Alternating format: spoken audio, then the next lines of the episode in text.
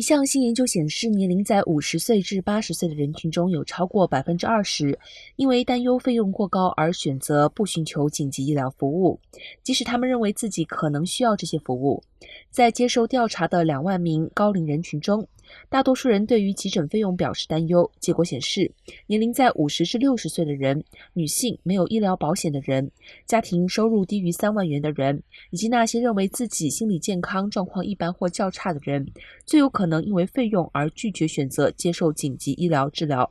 新冠给许多家庭带来了经济上的压力。数据显示，二零二二年的自付医疗支出增速为一九八五年以来的最高水平。